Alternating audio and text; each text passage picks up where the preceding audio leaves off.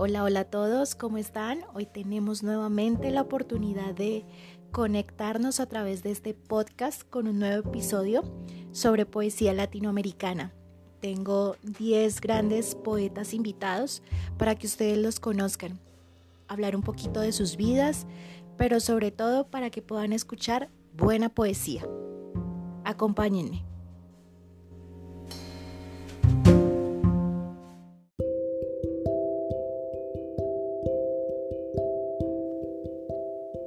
Es importante resaltar que Latinoamérica también ha llevado al mundo excelentes poetas, hombres y mujeres que han desbordado su alma de una manera única queriendo mostrar sus sentimientos, sus emociones, lo más profundo de su ser, pero no solo a través de el romance o la belleza de las palabras, sino también queriendo mostrar a una Latinoamérica diferente, a una Latinoamérica que sueña, que ríe, que goza, que ama, que está dispuesta a luchar por sus más grandes sueños.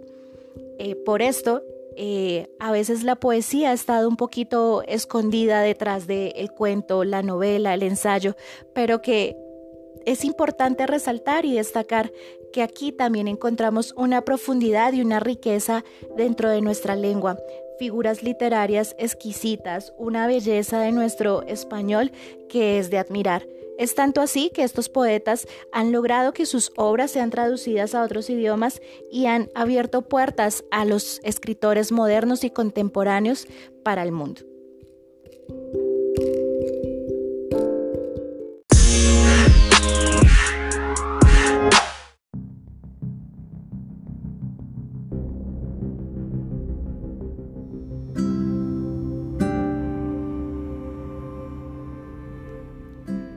Esta lista de poetas que traigo hoy eh, es una lista que escogí de manera muy subjetiva, a gusto quizás personal, eh, por su renombre, por su trayectoria y quizás muchos grandes poetas se queden por fuera de esta pequeña lista, pero que también han sido grandes dentro de su obra.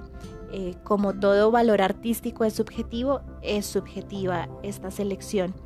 Eh, cabe resaltar que cada uno de estos hombres y mujeres que vamos a conocer se destacaron no solamente por esa parte poética, sino también porque muchos trabajaron en la política, fueron celebridades en su momento y dejaron por supuesto un gran legado en cada uno de sus países.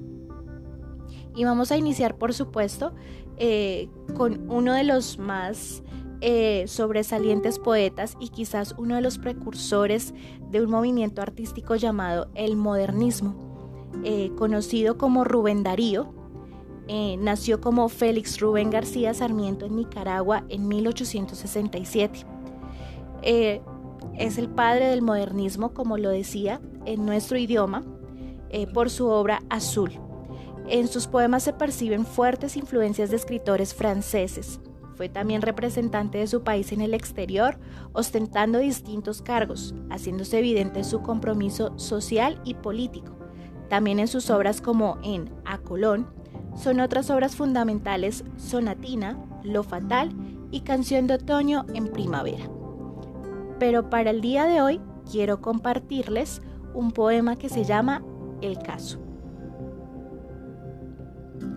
A un cruzado caballero garrido y noble garzón, en el palenque guerrero le clavaron un acero tan cerca del corazón, que el físico al contemplarle, tras verle y examinarle, dijo, quedará sin vida si se pretende sacarle el venablo de la herida, por el dolor congojado, triste, débil, desangrado, después que tanto sufrió con el acero clavado que el caballero murió.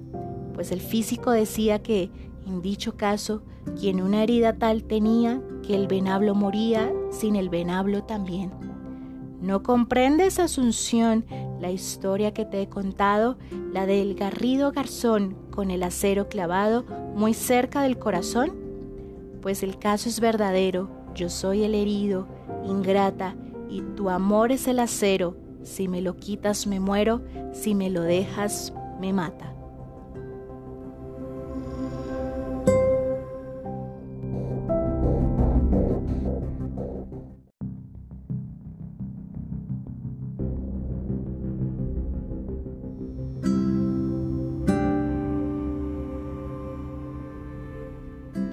Continuamos con Gabriela Mistral, quizás una de las mujeres más sobresalientes dentro del mundo de la poesía.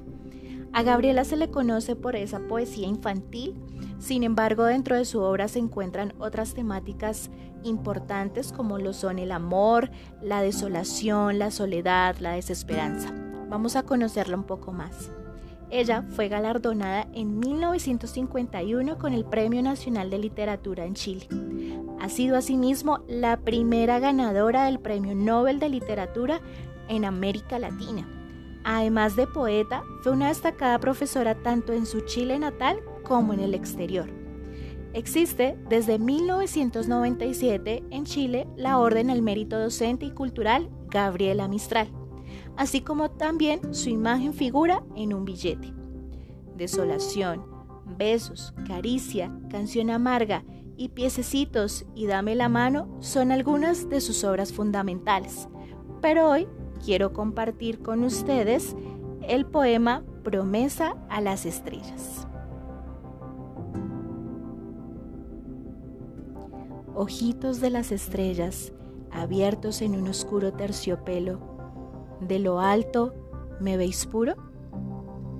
Ojitos de las estrellas, prendidos en el sereno, cielo, decid desde arriba, ¿me veis bueno? Ojitos de las estrellas, de pestañitas inquietas, ¿por qué sois azules, rojos y violetas?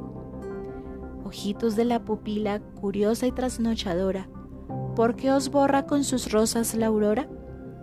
ojitos salpicaduras de lágrimas o rocío, cuando tembláis allá arriba, ¿es de frío? Ojitos de las estrellas, fijo en una y otra, os juro que me habéis de mirar siempre, siempre puro.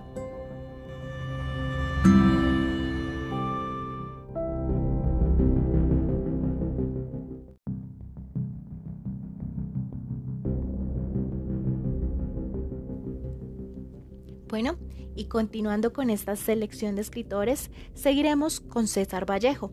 Es uno de los poetas peruanos más importantes a nivel mundial, dada la impresionante innovación que supuso su obra en la poesía del siglo XX.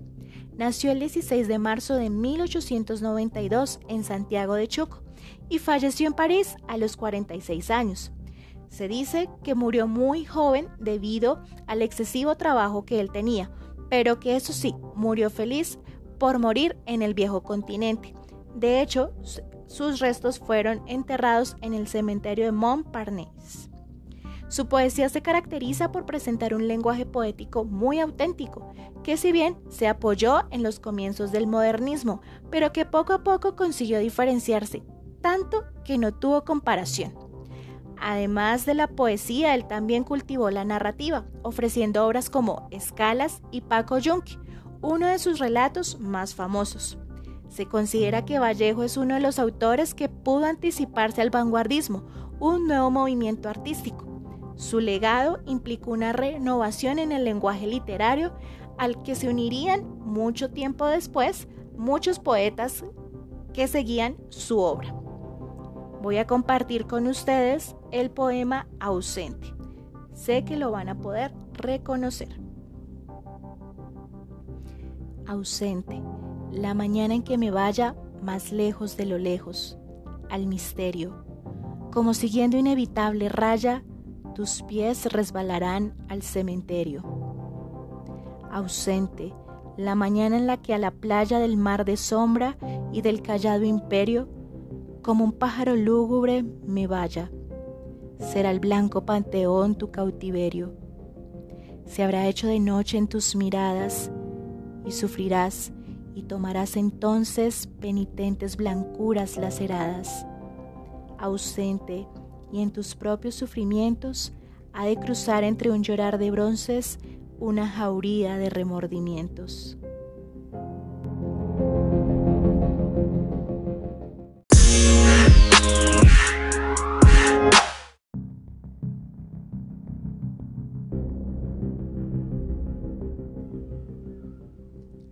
Continuación vamos a conocer a Carlos Pellicer. Fue un reconocido escritor mexicano, nacido en Tabasco el 16 de enero de 1897 y falleció en Ciudad de México el 16 de febrero de 1977. Se acercó a las letras gracias a la dedicación de su madre, que le enseñó la conciencia social.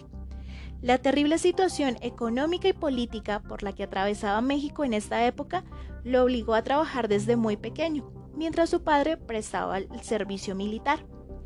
Y fue más o menos en esta época de los 12 años en los que Carlos empezó a escribir sus primeras líneas.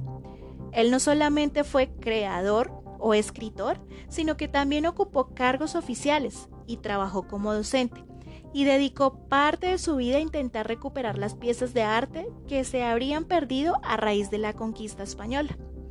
Su estilo literario de naturaleza vanguardista lo llevó por el camino de la innovación y la búsqueda de nuevas influencias. Por esta razón, muchos lo consideran el primer poeta moderno de México.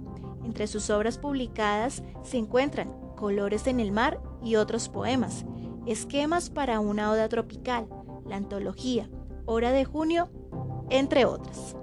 Y a ustedes les voy a compartir el poema Deseos. Trópico, ¿para qué me diste las manos llenas de color? Todo lo que yo toque se llenará de sol. En las tardes sutiles de otras tierras pasaré con mis ruidos de vidrio tornasol. Déjame un solo instante dejar de ser grito y color Déjame un solo instante cambiar de clima el corazón, beber la penumbra de una cosa desierta, inclinarme en silencio sobre un remoto balcón, ahondarme en el manto de pliegues finos, dispersarme en la orilla de una suave devoción, acariciar dulcemente las cabelleras lacias y escribir con un lápiz muy fino mi meditación. Oh, dejar de ser un solo instante el ayudante del campo del sol. Trópico, ¿para qué me diste las manos llenas de color?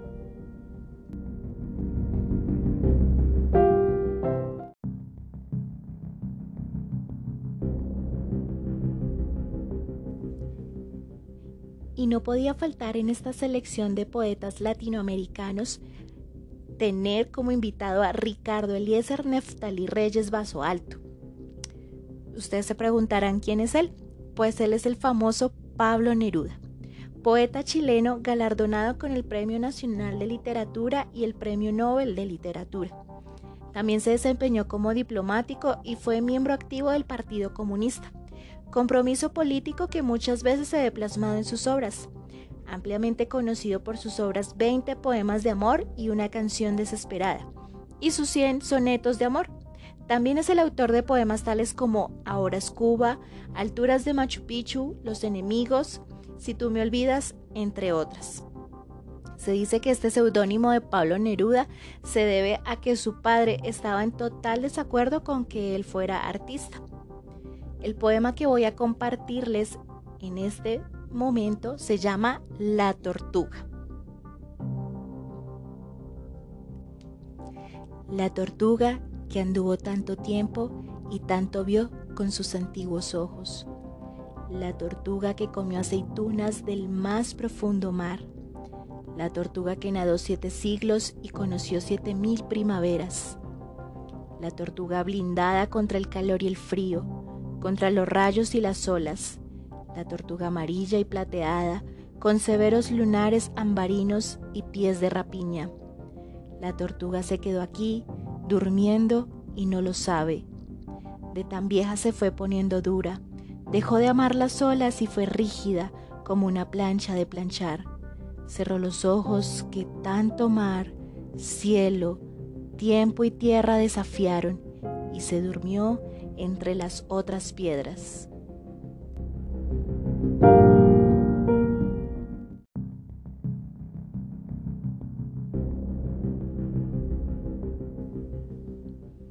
quiero presentarles ahora a Nicanor Parra. Fue un hombre bastante polifacético. Se dedicó a la poesía, las matemáticas y la física. Sí, y es increíble que una sola persona pudiera unir estas dos áreas tan dispares del conocimiento, las ciencias exactas y las humanidades, y que en ambas eh, fuera reconocido y tuviera gran éxito. Este poeta nació en Chile en el año de 1914, en una familia donde se respiraba arte. Su padre era docente y al igual que su madre tenían una gran pasión por la música. A los 18 años de edad, él se va a la capital a hacer sus primeros estudios humanísticos.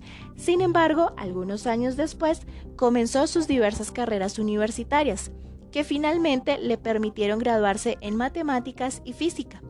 Después de ser ya reconocido con estas eh, dos áreas, se volvió catedrático e incluso fue director de algunas instituciones por bastantes años. Su vida eh, fue dedicada a la formación académica, ocupando un lugar primordial. Incluso este hombre es un gran ejemplo para nosotros porque hizo bastantes estudios a lo largo de su vida, tanto en su país como en el extranjero, pero lo particular es que cada una de ellas fue gracias a una beca, demostrando así el gran esfuerzo que realizó por siempre estarse educando. Se trató de un hombre de números y letras que triunfó simultáneamente en estos dos mundos que muchas veces se creen opuestos y que no tienen ninguna relación. De la multitud de premios que recibió este hombre en su carrera, se resalta el de Miguel de Cervantes. Algunos de sus libros conocidos son Cancionero sin nombre, Manifiesto y Cacheros, Ecopoemas, Cuatapiques, Últimas Prédicas. Parra falleció a los 103 años, el 23 de enero del 2018, en la casa familiar en Santiago de Chile. Y voy a compartirles el poema La poesía terminó conmigo. Yo no digo nada que ponga fin a nada, no me hago ilusiones al respecto. Yo quería seguir poetizando, pero se terminó la inspiración. La poesía se ha portado bien, yo me he portado horriblemente mal. ¿Qué gano con decir yo me he portado bien? La poesía se ha portado mal, cuando saben que soy yo el culpable. Está bien que me pase por imbécil. La poesía se ha portado bien, yo me he portado horriblemente mal. La poesía terminó conmigo.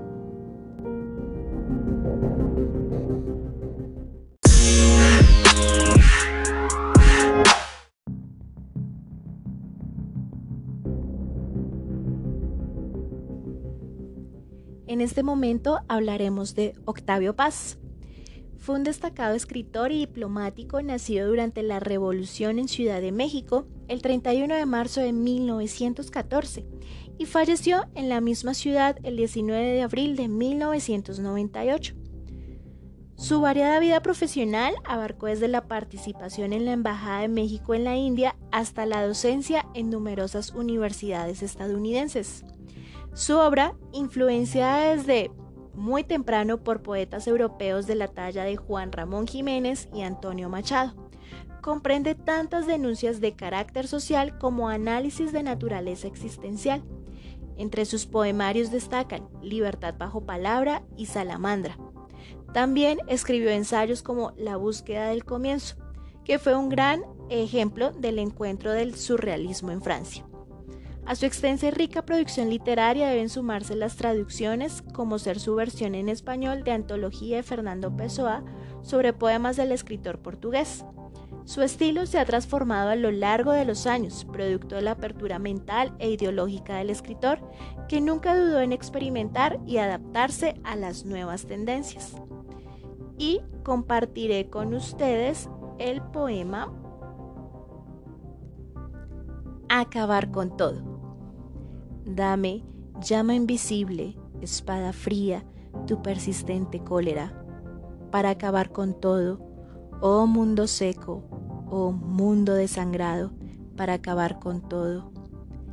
Arde sombrío, arde sin llamas, apagado y ardiente, ceniza y piedra viva, desierto sin orillas. Arde en el vasto cielo, laja y nube, bajo la ciega luz que se desploma entre estériles peñas. Arde en la soledad que nos deshace, tierra de piedra ardiente, de raíces heladas y sedientas. Arde furor oculto, ceniza que enloquece, arde invisible, arde como el mar impotente engendra nubes, olas como el rencor y espumas pétreas, entre mis huesos delirantes, arde, Arde dentro del aire hueco, horno invisible y puro. Arde como arde el tiempo, como camina el tiempo entre la muerte, con sus mismas pisadas y su aliento. Arde como la soledad que te devora, arde en ti mismo, ardor sin llama, soledad sin imagen, sed sin labios, para acabar con todo. Oh mundo seco, para acabar con todo.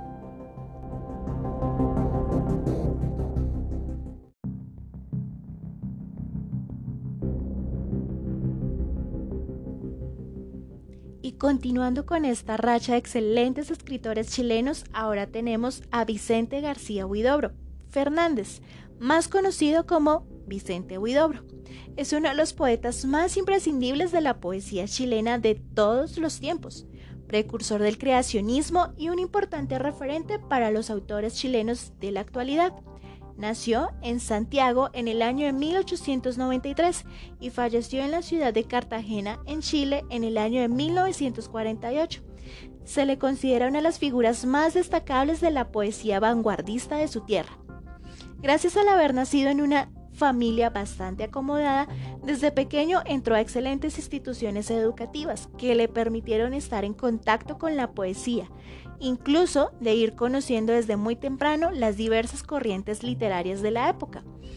Además de esto, tuvo la oportunidad también de viajar en varias ocasiones a Europa, pudiéndose empapar de las diferentes eh, maneras léxicas de cada región y así poder admirar de más cerca a sus poetas preferidos como Breton, Reverdy o Joan Miro. Pero seguramente uno de los aportes innegables e indiscutibles de Vicente Huidobro a la poesía fue la invención del creacionismo, un movimiento que ubicaba al artista como un semidios, donde el arte ya no intentaba imitar a la naturaleza, sino crear nuevos universos. Entre las obras más importantes de Huidobro podemos citar Altazor, Temblor del Cielo y El Diario de Alicia Mir. Les invito ahora a escuchar una de sus maravillosas poesías, Arte Poética. Que el verso sea como una llave que abre mil puertas. Una hoja cae, algo pasa volando. Cuanto miren los ojos creados sea, y el alma del oyente quede temblando.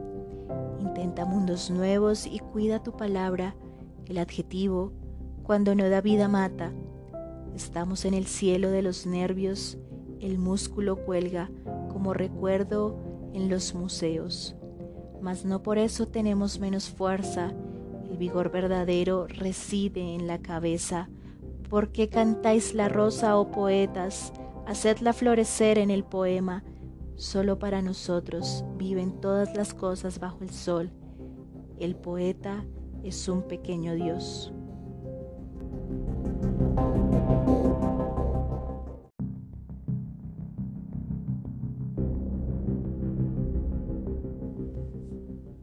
Y llegó el turno para hablar de Jaime Sabines Gutiérrez. Fue un querido y respetado poeta y político mexicano. Nació en Tuxtla Gutiérrez el 25 de marzo de 1926 y falleció en Ciudad de México el 19 de marzo del año 99. Su padre, Julio Sabines, fue uno de los responsables de que este hombre fuera un enamorado de la poesía y que además su personalidad sencilla y accesible le llevaran a tener un gran triunfo en su vida. A los 19 años comenzó a estudiar medicina, pero tiempo después se dio cuenta que ese no era su lugar, sino que su verdadera vocación estaba en la literatura. De este hombre podemos dar un dato curioso, y es que resulta que tanto su esposa como sus cuatro hijos, además de su padre, Julio, y sus tres hermanos, todos comenzaban sus nombres con la inicial J.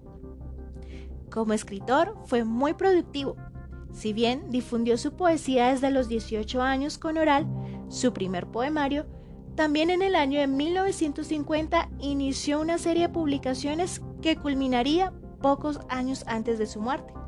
Sabines reconoció la importancia del estudio técnico para la evolución como escritor, para encontrar su propia personalidad, pero sin dejar de inspirarse en sus obras o en sus escritores favoritos, Neruda y Lorca. Su amor por su padre lo dejó plasmado en uno de los poemas que el mismo autor consideró el mejor de su obra, algo sobre la muerte del mayor Sabines. Y este escritor nos enseña algo muy importante y es que hay que perfeccionarse en ese talento que hemos heredado. Él siguió estudiando para poder mejorar su técnica dentro de la poesía. Y voy a compartir con ustedes el poema Me dueles. Mansamente insoportable me dueles. Toma mi cabeza, córtame el cuello. Nada queda de mí después de este amor. Entre los escombros de mi alma, búscame, escúchame. En algún sitio, mi voz sobreviviente llama, pide tu asombro, tu iluminado silencio. Atravesando muros, atmósferas, edades, tu rostro, tu rostro que parece que fuera cierto, viene desde la muerte, desde antes del primer día que despertara el mundo. Qué claridad de tu rostro, qué ternura de luz ensimismada que dibujó de miel sobre hojas de agua. Amo tus ojos, amo, amo tus ojos. Soy como el hijo de tus ojos, como una gota de tus ojos soy. Levántame, de entre tus pies levántame, recógeme del suelo de la sombra que pisas, del rincón de tu cuarto que nunca ves en sueños. Levántame, porque he caído de tus manos y quiero vivir, vivir, vivir.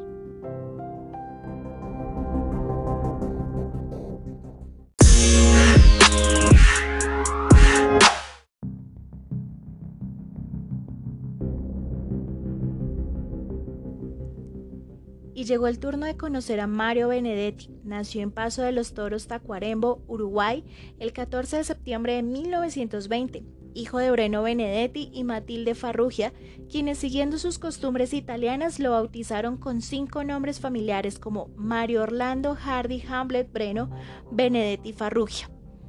Menos mal en los libros de literatura y de historia lo recordaremos sencillamente como Mario Benedetti.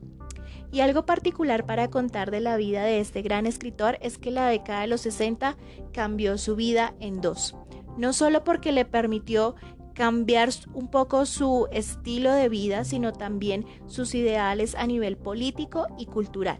Resulta que para este tiempo él vivió cinco meses en Estados Unidos, tiempo que le permitió vivir muy de cerca el materialismo, el racismo y la desigualdad en esta nación cosas que lo llevaron a escribirse abiertamente a un grupo de intelectuales afines a la revolución cubana.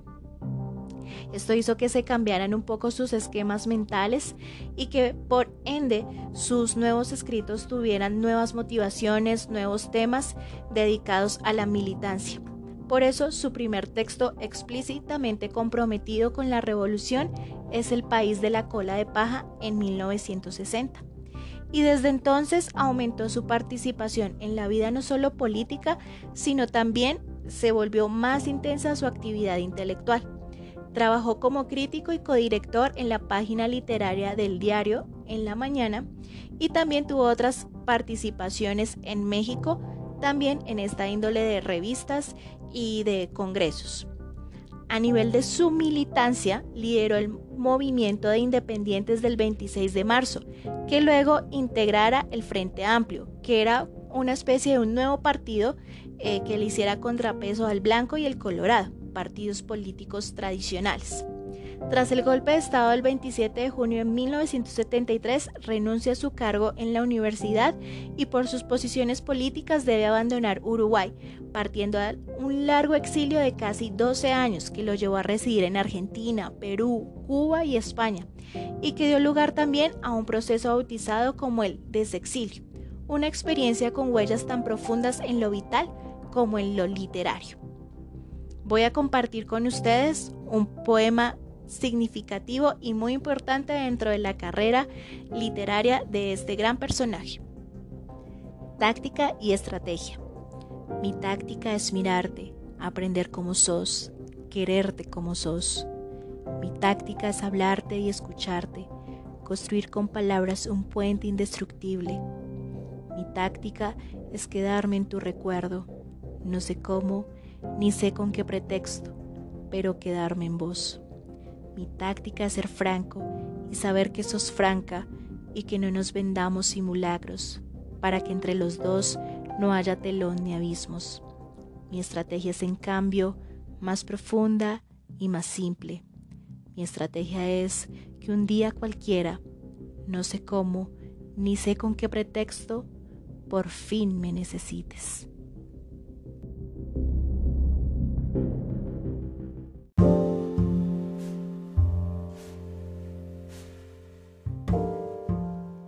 Y aunque solo pudimos hablar y conocer a 10 importantes poetas y que es una lista bastante reducida, no podemos dejar de hablar y de reconocer el trabajo de otros grandes escritores que debieron tener mención dentro de este podcast como Sor Juana Inés de la Cruz, José Martí, Amado Nervo, Leopoldo Lugones, Delmira Agustini, Alfonsina Storni, entre otros tantos. Espero que les haya gustado y que ustedes por su propia iniciativa también decidan consultar y conocer otros tantos escritores latinoamericanos que nos han dejado un gran legado en el mundo de la poesía. Hasta pronto.